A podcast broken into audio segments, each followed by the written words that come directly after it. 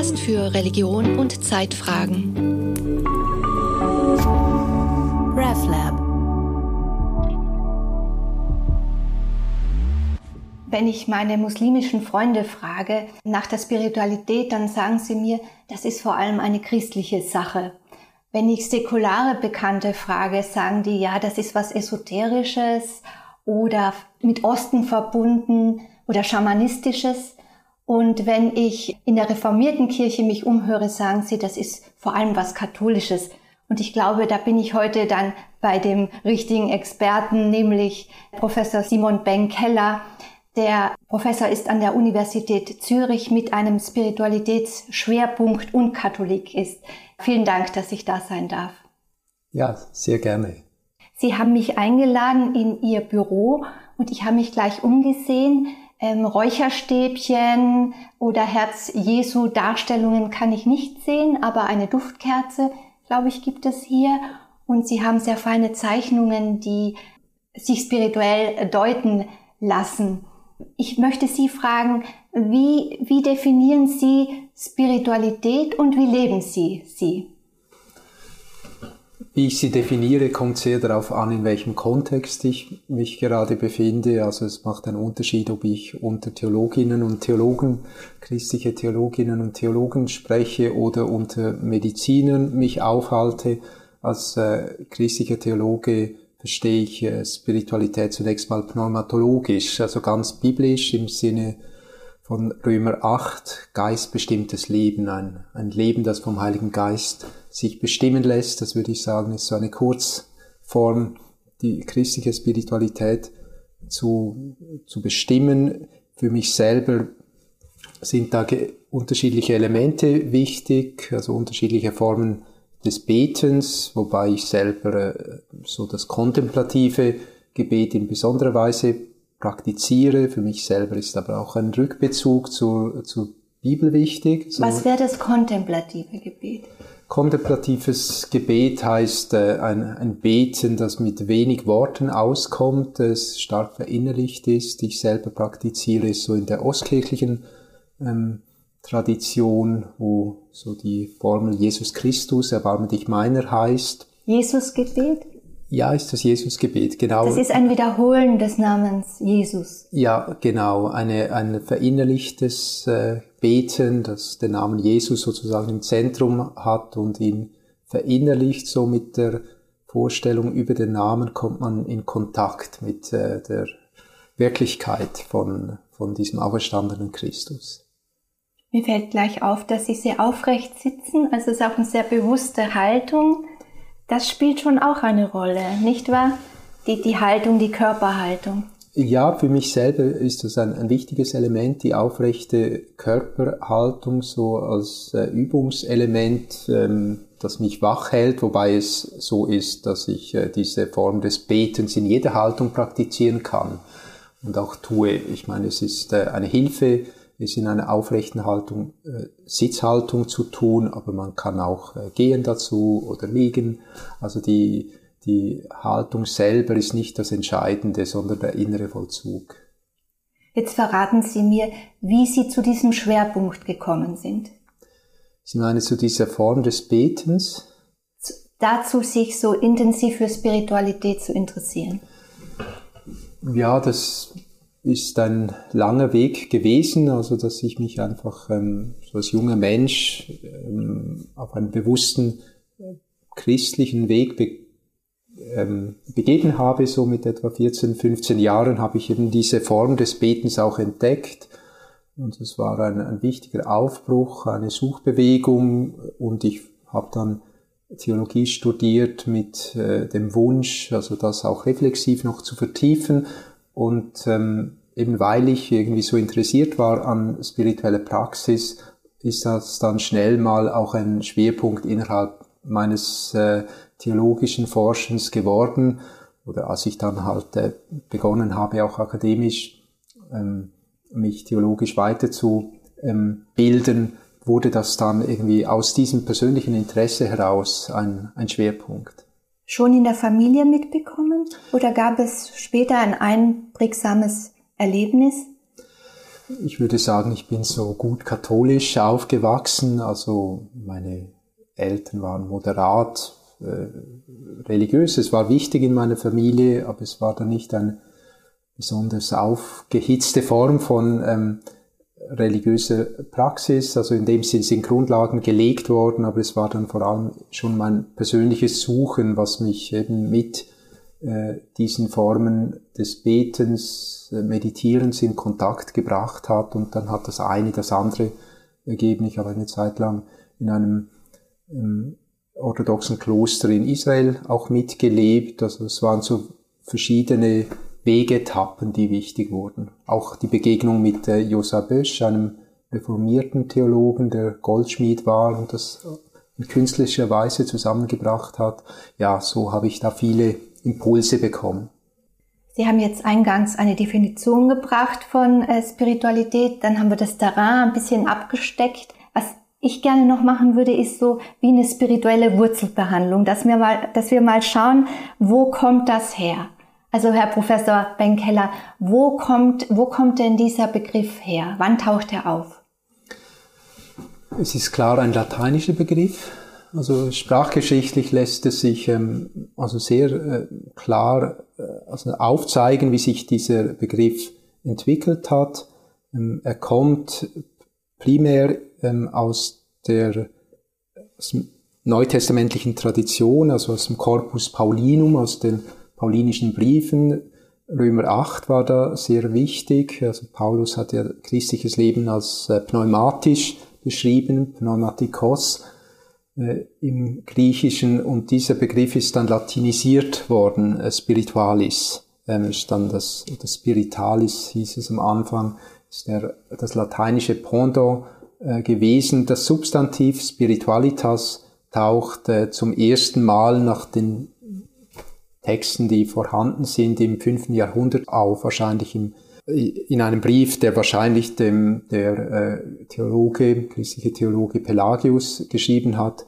Ähm, also es ist, äh, hat sich sozusagen im, im Feld der christlichen Theologie entwickelt, war dann lange so ein nicht sehr häufig benutzter Begriff, der einfach so christlich-spirituelle Praxis, also oder christlich-religiöse Praxis ähm, äh, insgesamt beschrieben hat. Also das ist so der Ursprung dieses Wortes. Ähm, und das hat sich dann im Mittelalter äh, weiterentwickelt und in der Neuzeit nochmal in der Übersetzung vom Lateinischen in die, die Volkssprache nochmal weiterentwickelt. Das lassen sich also sehr so äh, klare Entwicklungsstufen nachzeichnen, sprachbegriffsgeschichtlich. Und interessant ist eigentlich, dass, ähm, dass alle die Begriff die, die, diese Entwicklungsstufen heute irgendwie präsent sind in der Vielfalt, wie dieses Wort gebraucht wird. Also die Definition, die ich,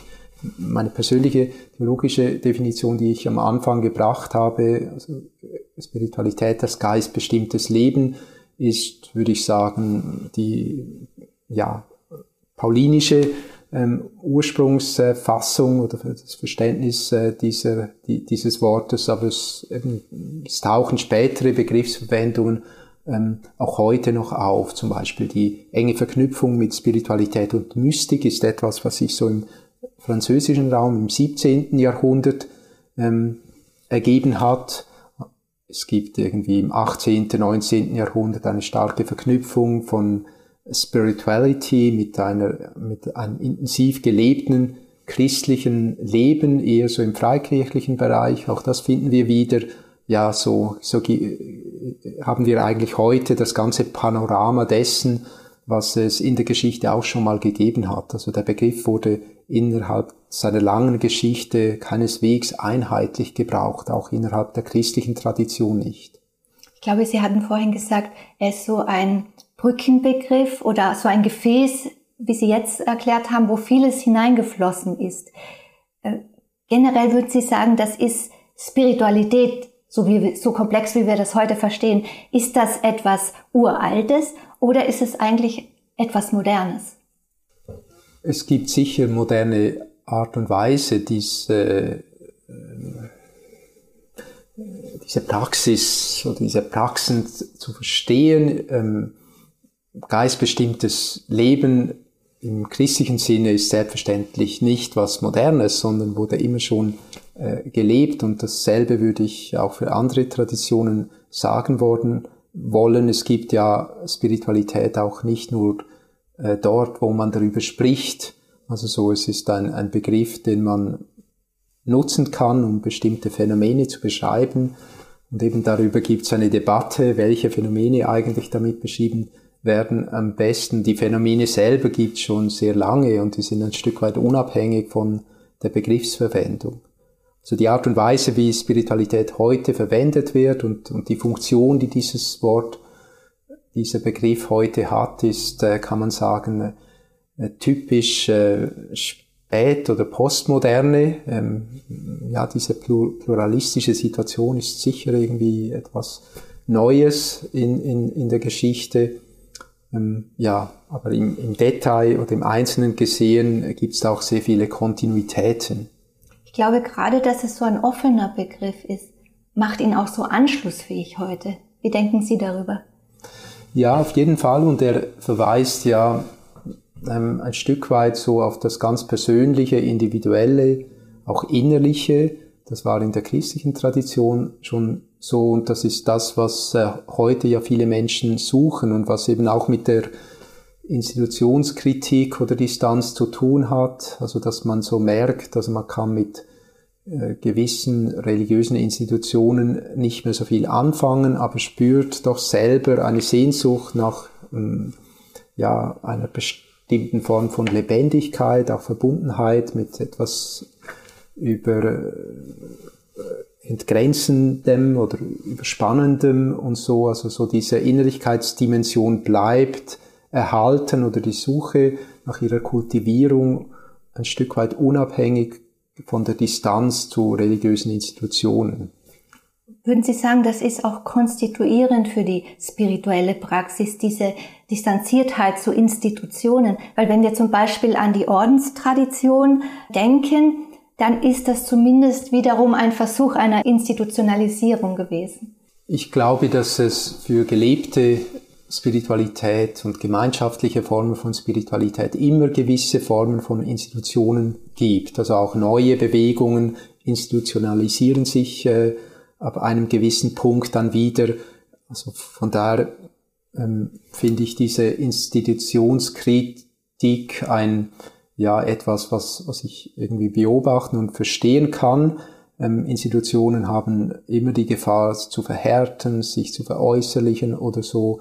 Und ähm, ich verstehe und teile also diese, dieses Bedürfnis, also das Persönliche zu kultivieren. Und ich äh, finde das ja auch im in den äh, christlichen Urschriften. Also man kann sagen, das äh, Christentum war ja schließlich genau das, eine, eine spirituelle Reformbewegung innerhalb des äh, Judentums seiner Zeit, ähm, das gewisse Formen auch von Institutionalisierungsproblemen hatte.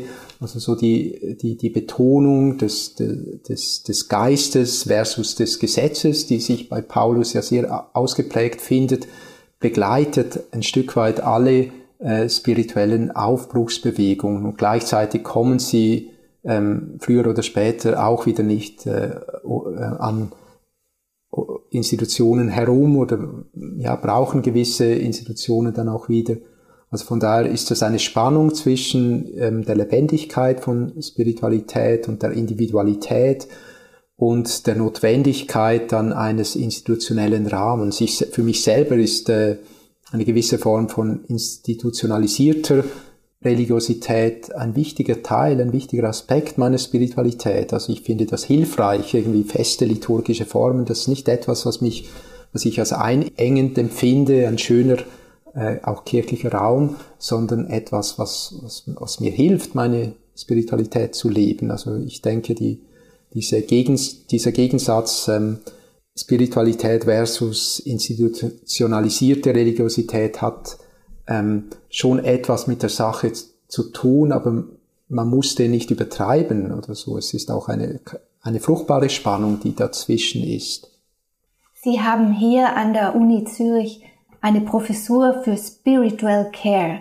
Bitte erzählen Sie dazu ein bisschen, seit wann gibt es dieses Fach und was genau können wir uns darunter vorstellen? Hier an der Universität Zürich gibt es dieses Fach seit 2015, also noch nicht so lange und es ist äh, ein Fach, das transfakultär ist, sich sowohl an Medizinstudierende richtet wie Theologiestudierende.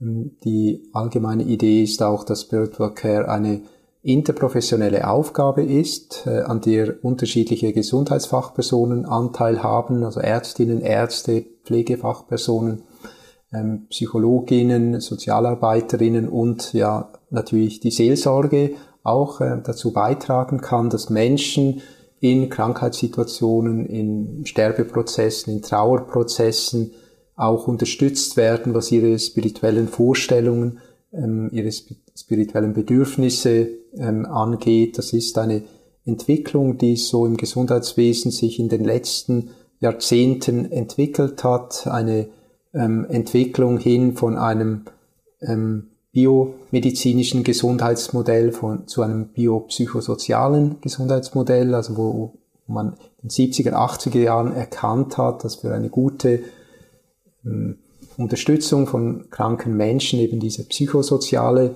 Dimension auch mit berücksichtigt werden muss. Und in den letzten Jahrzehnten, so seit den 90er Jahren, hat man erkannt, dass neben dem psychosozialen auch eben die spirituelle Dimension eine für viele Menschen eine wichtige Rolle spielt im Umgang mit Krankheit, mit Sterben, mit Trauer und dass es äh, wichtig ist deshalb für Gesundheitsfachpersonen ähm, diese, diese Dimensionen in ihrer Unterstützung dieser Menschen ähm, auf dem Schirm zu haben, also sie zu erfragen, sie zu unterstützen darin. Ja, also von daher ist das so ein Prozess, der zunächst mal innerhalb der Gesundheitsversorgung ähm, spielt, der etwas auch mit der Spezialisierung äh, im Gesundheitswesen zu tun hat. Und die Spezialisierung erfordert eben ja auch eine äh, interprofessionelle, Verbindung, interprofessionelle Verbindung wieder der unterschiedlichen Fachdisziplinen und Fachpersonen. Und da kommt jetzt eben auch die Spiritualität ähm, ins Spiel und, und die Seelsorge hat da nochmal eine neue Rolle dann in, in diesem interprofessionellen Zusammenhang. Und dieses Fach soll das erforschen und äh, es soll angehende Seelsorgerinnen und Ärztinnen, Ärzte dazu befähigen, ähm, das äh, in ihrer Begleitung von kranken und sterbenden Menschen zu berücksichtigen und das auch gemeinsam zu tun. Also es geht auch um den interprofessionellen Austausch in diesem Feld. Emanzipiert sich da bis zu einem äh, gewissen Grad die Spiritualität äh, vom religiösen Feld? Nicht unbedingt. Ähm, das ist äh, eine andere Entwicklung, die mit Spiritual Care an und für sich gar nicht äh, so viel zu tun hat. Ähm, die viel stärker mit der Pluralisierung unserer Gesellschaft zu tun hat. Also die Spiritual Care ist eigentlich eine Entwicklung innerhalb des modernen Gesundheitswesens, eine Entwicklung, die auch letztlich eben schon älter ist. Also C.G. Jung ist da ja jemand, der äh, wie Viktor Frankl schon in der ersten Hälfte des 20. Jahrhunderts für eine Art ärztliche Seelsorge auch plädiert hat. Also das ist, ist wie, steht wie auf einem Blatt, was so innerhalb der Gesund, des Gesundheitswesens sich da an Ausdifferenzierungsprozessen sich ergeben und, äh, und die ähm, Erkenntnis, dass die spirituelle Dimension wichtig ist. Auf einem anderen Blatt steht ähm, das, was gesamtgesellschaftlich passiert, nämlich eine Pluralisierung des weltanschaulich, religiösen und eben auch spirituellen Feldes. Und innerhalb dieser gesellschaftlichen Entwicklung ist es tatsächlich so, dass für viele ähm, Spiritualität verbunden ist, so mit einer Vorstellung von ähm, ja, Religion ohne ähm, oder religiöse Praxis jetzt ohne starke Verknüpfung mit äh, religiösen Institutionen. Also da ähm, wird äh, Spiritualität oft ähm, verbunden, ähm, gesehen als eine, eine neue Weise, sich ähm, dem Transzendenten zu öffnen, ohne irgendwie das innerhalb von den bisherigen religiösen Institutionen zu tun. Also da gibt es, kann man sagen, diese äh, Tendenz einer Entinstitutionalisierung des Religiösen und das wird dann häufig auch mit dem Wort Spiritualität verknüpft. Sogar die WHO, die Weltgesundheitsorganisation, hat ja Spiritualität entdeckt. Ja, die haben das schon ähm, früher, als man denkt, entdeckt. Es gab schon 83, 84 eine Diskussion in der Weltgesundheitsversammlung über die spirituelle Dimension ähm, der Gesundheitsversorgung. Ähm, interessanterweise waren es da äh, religiöse ähm, Kräfte, die das sehr stark ähm, befürwortet haben. Es war ein Gesundheitsminister aus Swasiland, der sehr stark christlich geprägt ist, der das äh, Votum eingebracht hat. Und es waren dann vor allem die Golfstaaten, arabische Staaten, die das ähm, gefördert haben in der Diskussion. Also es war äh, auch innerhalb der WHO äh, sehr stark verbunden mit Religion. Allerdings hatte ähm, der, oder war der Vorzug der Rede von Spiritual auch innerhalb der WHO der, dass es nicht unbedingt mit Religion verknüpft werden ähm, muss. Die äh, Länder, äh, die kommunistisch regiert waren in dieser Zeit, die hätten sich äh, hätten dieser, die, die, eine solche Resolution ähm, bekämpft oder sie haben sie auch ein Stück weit bekämpft, aber waren dann irgendwie beruhigt, dass man dann in dieser entsprechenden Resolution den Begriff religious äh, vermieden hat und spiritual auch äh, so ähm, verstanden hat, dass es nicht religiöse Formen von Spiritualität gibt. Es waren also politische äh, Meinungsbildungs- und Entscheidungsprozesse stark beteiligt. Aber gerade das wiederum führt dann jetzt auch dazu, dass aus den religiösen Communities heraus auch eine Skepsis besteht gegenüber Spiritual Care. Zu Unrecht. Also eigentlich äh, ist da wird da gerade in christlichen Kontexten zu Unrecht eine Säkularisierungstendenz gewidmet. Also diese Säkularisierungstendenz gibt es in der Gesellschaft, aber die ist nicht unbedingt mit ähm, Spiritual Care verknüpft oder muss es nicht äh, sein. Natürlich äh, geht es darum, eine Pluralität ähm, von ja, weltanschaulichen Vorstellungen miteinander ins Gespräch zu bringen und dazu kann der Begriff der Spiritualität eine Hilfe sein, ein Hilfsbegriff. Ähm, es ist allerdings im deutschsprachigen Raum auch zu beobachten, dass im Alltagsgebrauch da eine starke Veränderung stattgefunden hat. Also was Sie zu Beginn gesagt äh, haben, also diese Vorstellungen von Spiritualität, das war in, vor, vor 40, 50 Jahren nochmal sehr viel ausgeprägter. Also heute ist es zum Beispiel so, dass innerhalb der Freikirchen hm, etwa 60 Prozent sagen, ähm, sie sind spirituell und religiös. Also da ist es kein ähm, katholischer Begriff mehr ähm, und äh, auch kein esoterischer Begriff. Also die äh, verschiedene Gruppen haben, ähm, gesellschaftliche Gruppen oder weltanschaulichen Gruppen haben diesen Begriff in den letzten Jahrzehnten für sich adaptiert. Und die verstehen eben sehr unterschiedliches unter Spiritualität. Also von daher ist es irgendwo auch ein Brückenbegriff geworden, der sich unterschiedlich füllen lässt. Sie beschäftigen sich auch mit psychologischer Mystikforschung, auch mit äh, psychoanalytischen Modellen der Reifung. Können Sie dazu was bitte sagen?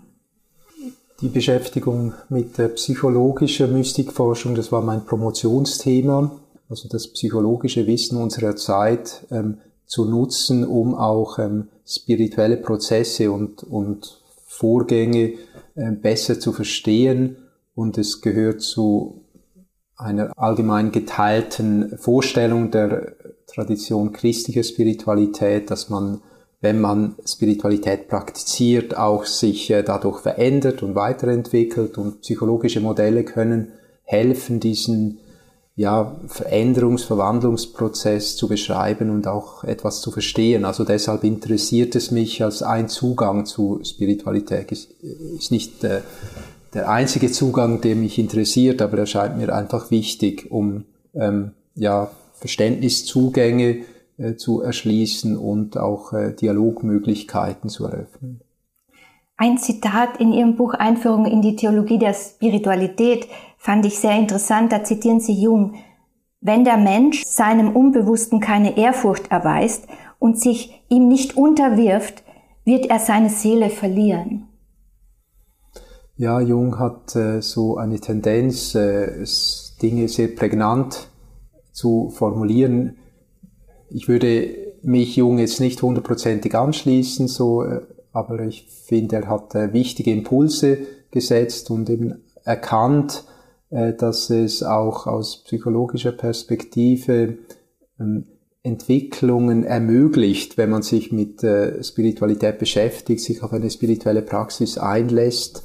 Und das meint er auch mit diesem Zitat. Also so seine Vorstellung ist ja ein Stück weit auch, dass durch die Midlife Crisis sich nochmal Türen eröffnen können, wenn man bereit ist, sich auf, äh, auf das einzulassen, dass es neben Existenzsicherung und weltlichem Erfolg noch andere Lebensdimensionen gibt und dass diese Lebensdimensionen wesentlich äh, zur menschlichen Reifung dazugehören. Also da war ja Jung insgesamt gesehen innerhalb der Psychologie des 20. Jahrhunderts und der Psychiatrie des 20. Jahrhunderts eher eine Ausnahme. Also der Haupttrend war ein anderer.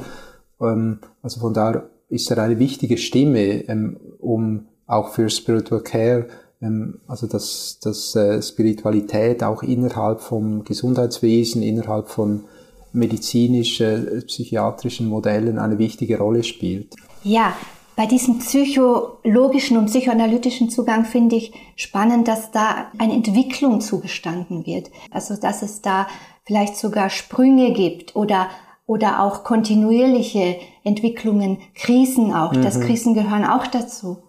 Ja, ganz genau. Also, ich meine, es gibt, äh, ja so eine sehr äh, gute zu beobachtende Entwicklung von äh, spirituellen Vorstellungen bei Kindern, Jugendlichen, so die Beobachtung, dass halt mit einer menschlichen Reifung sich auch die Vorstellung, was das Transzendente, was die göttliche ähm, Sphäre angeht, sich, sich, äh, sich neue Vorstellungen einstellen und gewisse Vorstellungen auch wieder verabschiedet werden, dass äh, Spiritualität in Lebenskrisen einbezogen wird, also dass irgendwie halt, äh, ähm, wenn, wenn mein Boden äh, zu wanken beginnt, ich, ich äh, erstens vielleicht beginne, spirituelle Fragen überhaupt zu stellen oder wenn ich äh, bestimmte spirituelle Überzeugungen habe, dass die auch mit ins Wanken kommen, also dass sie nochmal angeschaut werden müssen. Also so gibt es eine Parallelentwicklung im besten Fall von, von ja, menschlicher Reifung und spiritueller Vertiefung.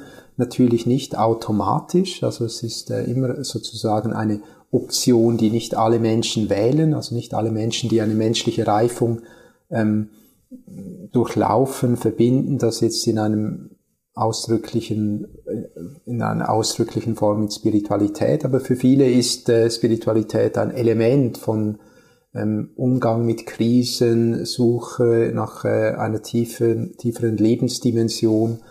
Ähm, das ist eigentlich die Erfahrung also alle Jahrhunderte und äh, eine Erfahrung, die auch schon ähm, in den biblischen Texten ja sehr präsent ist, also dass äh, Spiritualität sich durch Krisen hindurch entwickelt und Krisen da eine äh, ganz wichtige Rolle spielen. Natürlich kann die Krise auch äh, eine Spiritualität ähm, umstürzen oder jemand dazu bringen, seine spirituelle Praxis aufzugeben. Also das gibt's natürlich auch. Also die nicht jede Krise führt automatisch zu einer spirituellen Reifung. Ich glaube, heute gerade hat Spiritualität wieder einen ziemlich guten Klang. Also ich hatte neulich einen Kunststudenten, der sagte, Spirituality is super interesting.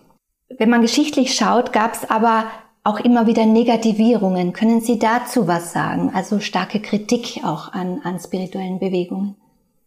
Also man kann es vielleicht jetzt mal für den deutschsprachigen Raum sagen, da war eigentlich äh, so, dass der Begriff äh, schon so Ende des 18. Jahrhunderts so hochgeploppt ist, so punktuell, äh, damals verbunden mit äh, so mesmeristischen Bewegungen, also so eine, ja, kann man sagen, bestimmte Strömung innerhalb der damaligen Medizin. Ähm, da ging es um so um ominöse Kräfte, Energien. Genau. Das war ein österreichischer Arzt. Ja, genau. Mhm. Da, da, da ging es um so eine energetische Therapieform. Magnetisch. Mit magnetisch, sagt er, ja, so der animalische Magnetismus, also so irgendwelche Kräfte, die nicht äh, materiell waren, sondern eine andere Dimension hatten und die dann ähm, genutzt äh, werden sollten für, oder wurden für, für Heilverfahren. Also die Hypnotherapie ist äh, sehr stark in dieser mesmeristischen Tradition. Also das war so eine bestimmte Ecke, in der dieser Begriff hochkam, die für viele problematisch war. Also was wir jetzt viele heute als esoterisch oder so bezeichnen würden, ist ähm, damit verbunden, obwohl der, dieser Mesmer war innerhalb der Schulmedizin seiner Zeit durchaus auch anerkannt so. Also man kann sagen, es war auch eine ja, Entwicklung, ein Stadium der äh, modernen Medizin, äh, die damit verbunden war. Und dann ist es, dann hat sich das wieder ein Stück weit abgeflacht, also es ist nur so punktuell präsent im deutschsprachigen Raum. Und so Mitte des 20. Jahrhunderts ist es hochgekommen und zwar stark von der katholischen Seite her zunächst mal. Also da war dann so mit Ordensleben, katholischem Ordensleben verbunden. Es gab in Frankreich eine Diskussion, ähm, wo der Begriff eine große Rolle spielte, die dann ähm, eben auch in den deutschsprachig-katholischen Raum eingewandert ist und von daher war dann das Wort ähm, spirituell und Spiritualität für einige Jahrzehnte sehr stark katholisch besetzt und das war natürlich für die einen schwierig oder so, eben wie Sie am Anfang es zitiert haben. Das ist nichts äh, Reformiertes, sondern das machen eigentlich nur die, die, die Katholiken. Ähm, und eben für andere war er, hat er immer noch diese etwas sphärische, esoterische äh, Note. Das hat sich in den letzten Jahren ähm, stark relativiert. Also was die protestantische Tradition angeht, war dann der Einfluss von Tessé sehr wichtig. Also Frère Roger und die Gemeinschaft von Tessé hat diesen Begriff in einer großen Selbstverständlichkeit äh, für, ihre, für ihr christliches Leben ähm, benutzt auch und äh, über die Übersetzung oder die Verbreitung auch dieser ja, Spiritualität von Tese im deutschsprachigen Raum hat sich das äh, Wort dann zunehmend auch im protestantischen Raum eingebürgert. Also von daher, es kommt immer darauf an, halt welche Füllung des Wortes man gut oder schlecht findet. So, also die Negativierung hat äh, etwas mit Positionen zu tun. Heute klingt er nicht mehr so negativ oder eben sogar sehr positiv, weil diese Vorstellung, äh, dass äh, ja, religiöse Institutionen eher unfrei machen und so weiter, also diese Institutionskritik sehr weit verbreitet ist und Spiritualität da eine Alternative bietet ähm, dafür und weil diese Festlegung auf ganz bestimmte Formen von Spiritualität sich inzwischen sehr relativiert hat. Sie haben ja schon gesagt, Sie vertreten da eine pneumatologische Definition, also das geisterfüllte Leben oder geistbestimmte Leben. Ich bin auf etwas gestoßen, eine Unterscheidung, die fand ich sehr interessant. Da unterscheiden Sie ein pneumatologisches Verständnis und mhm. dann so einen Wandel hin mehr zu einem anthropologisch-ontologischen Verständnis. Mhm. Können Sie das bitte erklären? Ja, äh, das ist so eine Entwicklung, die im Mittelalter äh, sehr stark äh, stattgefunden hat und die mit der Prägung der christlichen Philosophie und Theologie durch die griechische Philosophie zu tun hat. Also dass ähm, die christliche Theologie sich sehr stark an griechischen Theolog äh, Philosophen wie Aristoteles und Platon äh, orientiert hat, um ja das eigene Glaubensverständnis und Menschenverständnis zu ähm, formulieren und sich da so eine hierarchische Anthropologie, also ein hierarchisches Menschen- und Wirklichkeitsverständnis durchgesetzt hat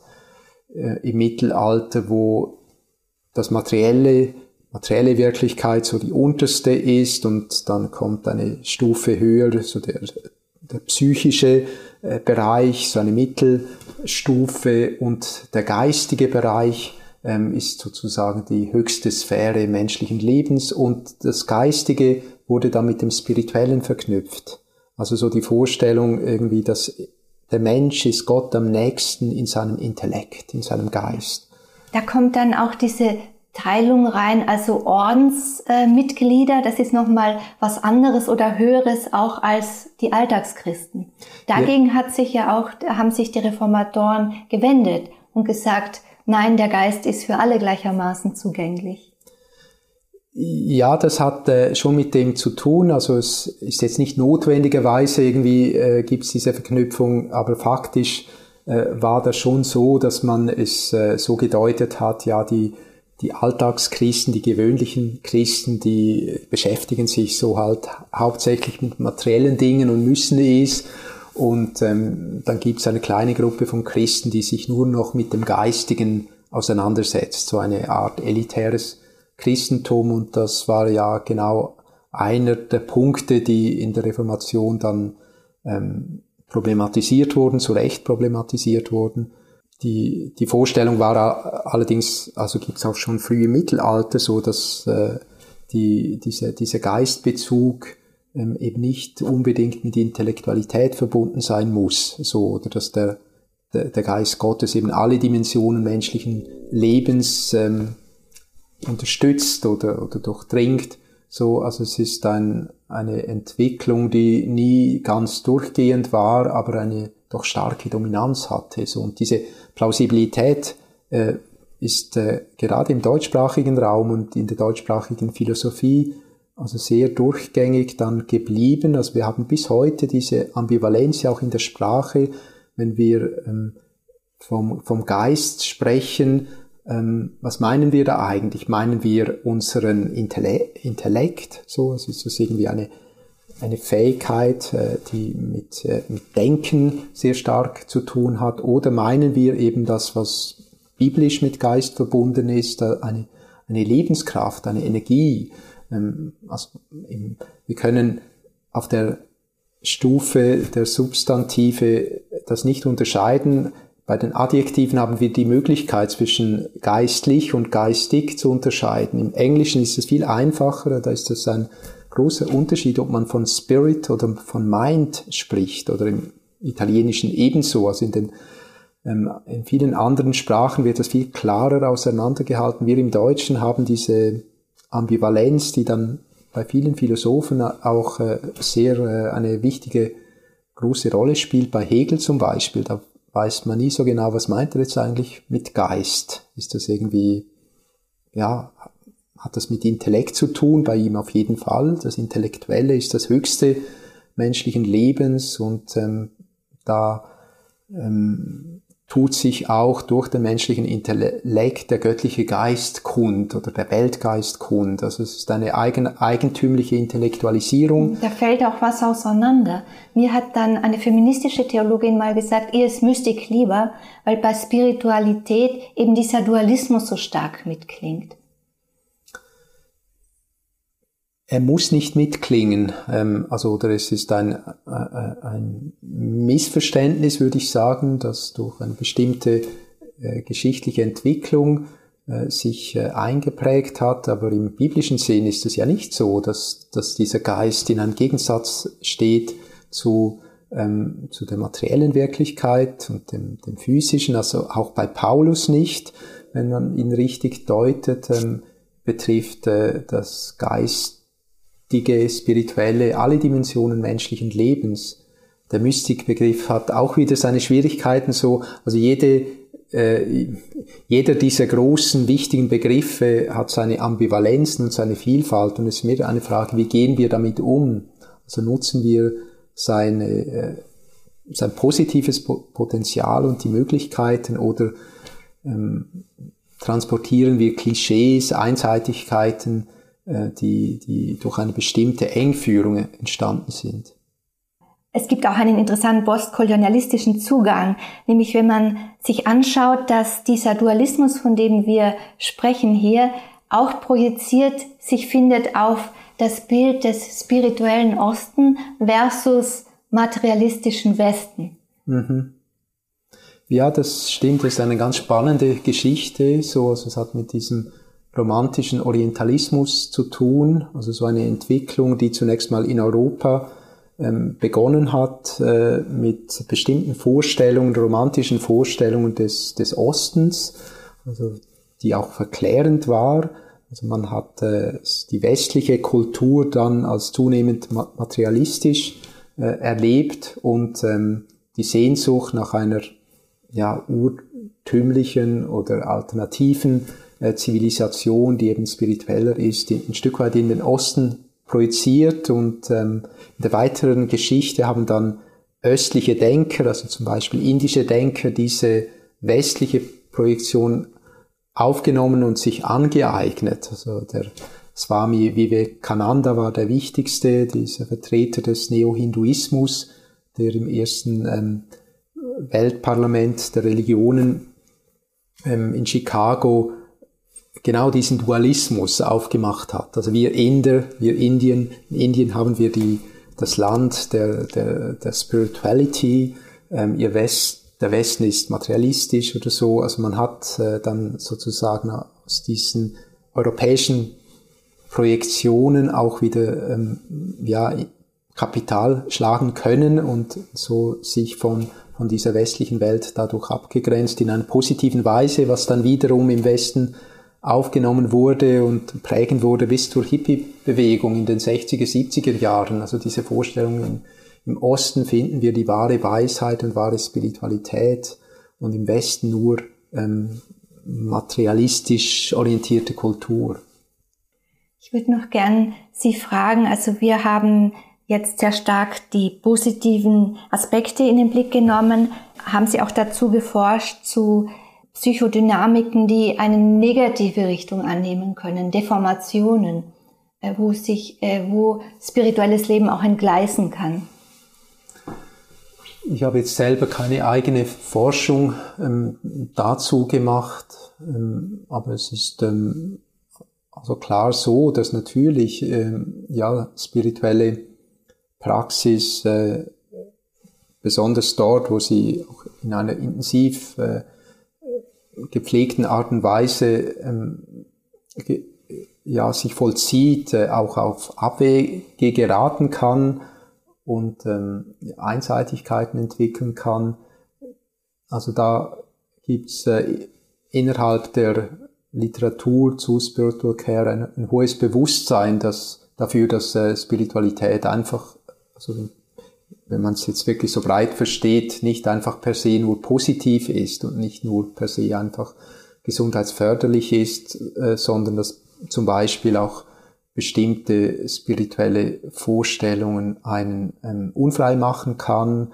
Also zum Beispiel so Krankheitstheorien. Das wäre so ein, ja, ein Fall, wo man ähm, immer wieder auch dem begegnet, dass sich zum Beispiel Menschen als bestraft ähm, fühlen durch ihre Krankheit oder ihre Krankheit als eine Form von, von äh, Strafe deuten. Das wäre jetzt eine ja, spirituelle Deutung der eigenen Erkrankung und das hat dann für den Umgang mit äh, diesen Krankheitsphänomenen häufig äh, einen sehr stark belastenden äh, Aspekt. Also es macht irgendwie das Krankheitserleben noch mal schwerer, als es ohnehin schon ist, wenn ich das Gefühl habe, ich bin da irgendwie, werde da bestraft dafür. Wie gehen Sie damit um, mit solchen Personen, die sowas denken? Als Seelsorger würde ich es zunächst mal einfach zu verstehen versuchen, also so und, und das explorieren, zu schauen, also was, ähm, wie genau stellt sich jemand das vor und ähm, ja, was ist der Ursprung dieser Vorstellung? Also woher kommt diese, diese Vorstellung? Häufig sind Menschen, gerade auch die solche Theorien entwickeln, auch ähm, widersprüchlich, dass sie ähm, dann irgendwie merken, wenn sie also das mit jemandem besprechen können, ähm, dass, dass diese Vorstellung von Bestrafung für sie dann ähm, mit der Zeit dann Überzeugungskraft selber verliert, also dass man es nicht jemandem aktiv ausreden muss, sondern eigentlich mit jemandem das anschauen kann und dann fragen, ja, können Sie irgendwie diese Situation auch anders deuten? Haben Sie da andere Zugänge und so und meistens ist es so, also dass, dass das ähm, da nur eine Möglichkeit ist, die eigene Situation ähm, zu sehen. Und wenn, wenn man andere Möglichkeiten eröffnen kann, im Gespräch, dass sich dann der Leidensdruck zumindest vermindert. Wie sieht so ein Tag bei Ihnen aus? Widmen Sie da gewisse Zeiten tatsächlich einer Verinnerlichung oder ist das äh, die Spiritualität etwas, die zieht sich so über den Tag? Ich habe schon so Zeiten, in der ich es verinnerliche, äh, wo ich wirklich äh, sozusagen das, also so, äh, wo das im Vordergrund ist, also wo ich irgendwie meditiere und versuche mich nur dem zu widmen. Ich versuche es natürlich auch im akademischen Alltag, ähm, das in einer, meine auch akademische Arbeit in einer spirituellen Haltung zu tun, ähm, ist mir schon auch wichtig und so übers Jahr gesehen sind es auch Phasen, also Phasen, wo ich viel stärker in der akademischen Arbeit aufgehe und wo das im Vordergrund steht und dann Wochen, wo ich also ganz in der Exerzitienarbeit bin und das Akademische weit, weit im Hintergrund ist. Also es sind auch ähm, Wellenbewegungen, die so mein Jahr äh, prägen. Brauchen Sie da auch eine bestimmte Atmosphäre? Geht es an manchen Orten besser als an anderen, sich zu verinnerlichen? Eindeutig, ja. Also es ist äh, eindeutig so, dass es eine Hilfe ist für mich und das meisten anderen Menschen auch so in ähm, bestimmt gestalteten Räumen, die eben extra für Exerzitien gestaltet sind und, und jetzt eben nicht irgendwie für akademische oder sonstige Tätigkeit, also dass es einen da, da viel mehr schneller ins Gebet äh, zieht und dass es hilfreich ist, wenn die Menschen um einen herum das auch tun, also wenn man es gemeinsam vollzieht, das hat eine sehr stark förderliche ähm, Wirkung. Es ist auch so, dass die Exerzitienkurse, die wir geben, meistens im Schweigen sind, also dass man irgendwie gemeinsam schweigt und das schafft von einem Moment auf den anderen eine total andere Atmosphäre, weil es ja äh, schon so ist, dass wir sonst im Alltag auch immer wieder mal schweigen, aber das Schweigen ist nicht dieses bewusste, verinnerlichte Schweigen. Also von daher ist das Atmosphärische eine große Hilfe, um ähm, ja in die, ins Gebet, in die Meditation hineinzukommen. Ich würde Sie gern zum Abschluss fragen, ob unsere Zeit wo doch Krisen sehr stark im Vordergrund stehen, sogar eine Multiplizität von Krisen. Ist das förderlich für spirituelles Leben oder hinderlich? Hauptsächlich förderlich, würde ich sagen. Also, dass äh, eine Gesellschaft, die Krisen zu bewältigen hat, wie die unsere, und man kann das ja die ganze Welt ausdehnen, äh, immer mehr ähm, vor ja, der Frage steht, also wo haben wir Ressourcen, diese Krisen zu bewältigen. Also Not lehrt beten, das gilt für das äh, individuelle Leben, aber das gilt auch für ganze Gesellschaften. Ähm, und ich bin überzeugt, dass ja auch in westlichen Gesellschaften gerade dadurch ähm, die Spiritualität in den nächsten Jahren in ihrer Vielfalt nicht abnehmen wird, sondern vermutlich eher zunehmen wird, gerade weil wir eben so viele Krisen zu bewältigen haben.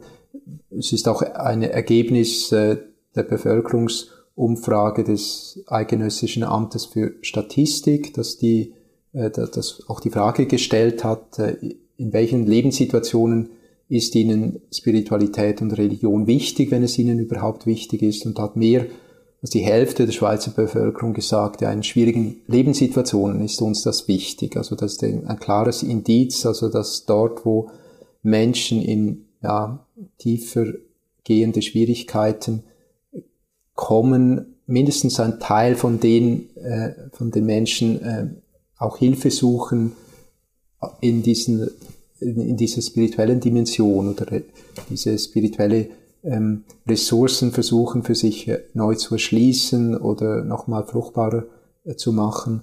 Von daher gibt es tatsächlich diesen starken Zusammenhang mit zwischen Spiritualität, Religion und Krisen. Vielen Dank für dieses Gespräch und die Impulse. Vielen Dank auch Ihnen für die anregenden Fragen. RefLab